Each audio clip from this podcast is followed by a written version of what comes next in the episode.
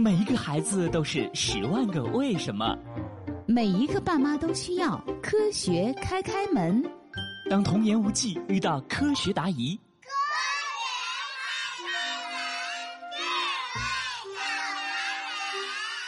开开心心开门喽！本周我们收到了令世轩小朋友的录音，他有一个小小的心愿，一起来听听吧。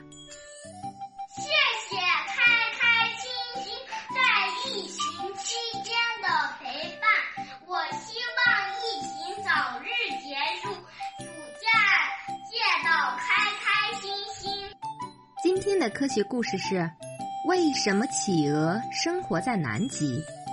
嘿嘿，书上这个企鹅真是可爱啊！白白的胸脯，燕尾服，走起路来摇摇摆摆。小星星，企鹅是不是这样走路的？听到星星说企鹅，爸爸赶紧出来学企鹅走路，逗得大家哈哈大笑。哈哈，爸爸，你真是太好笑了。跟企鹅一样憨态可掬，哈哈！爸爸真是笑死人了，我好想去企鹅的家看看，跟他们交朋友呢。那小星星，你知道企鹅的家在哪里吗？这个我知道，在极地，很远很远的地方。极地？北极还是南极？这我就不知道啦。星星，你知道北极熊生活在哪里吗？北极熊当然是生活在北极啦。欣欣，北极熊是不是特别凶猛啊？企鹅可是一类非常温顺的动物，它们呀没有和北极熊生活在一起，而是生活在南极。南极？那离我们好远啊！对呀，欣欣，来，我们看看地球仪，南极就在这里。可是，为什么企鹅不能生活在北极啊？实际上，很久以前，北极地区曾经生存过一种北极大企鹅，它身高六十厘米，头部棕色，背部的羽毛呈黑色，很像穿着夜礼服的外国绅士。最多时，数量曾达几百万只呢。啊哈！虽然它们名叫大企鹅。但其实根本不是企鹅，它们别名大海雀，属于横行目海雀科，而企鹅属于企鹅目企鹅科。也就是说，北极大企鹅并不是企鹅。啊，原来北极大企鹅不是真正的企鹅呀！这个妈妈也搞不明白了。大约一千年前。北欧海盗发现了大企鹅，从此大企鹅的厄运来临。特别是十六世纪后，北极探险热兴起，大企鹅成了探险家、航海者及土著居民竞相捕杀的对象。长时间的狂捕滥杀，导致北极大企鹅彻底灭绝。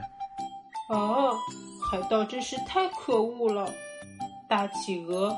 哦，不应该是大海雀，真是太可怜了。嗯，听得我好伤心。人类为什么要对待这么呆萌可爱的鸟啊？宝贝，别哭了，这是历史也无法改变的事实哦。对呀，开开心心，全世界目前已知十八种企鹅，几乎都住在南半球。企鹅们喜欢寒冷。除了有少数企鹅住在炎热的地区外，绝大多数企鹅都住在比较寒冷的地区。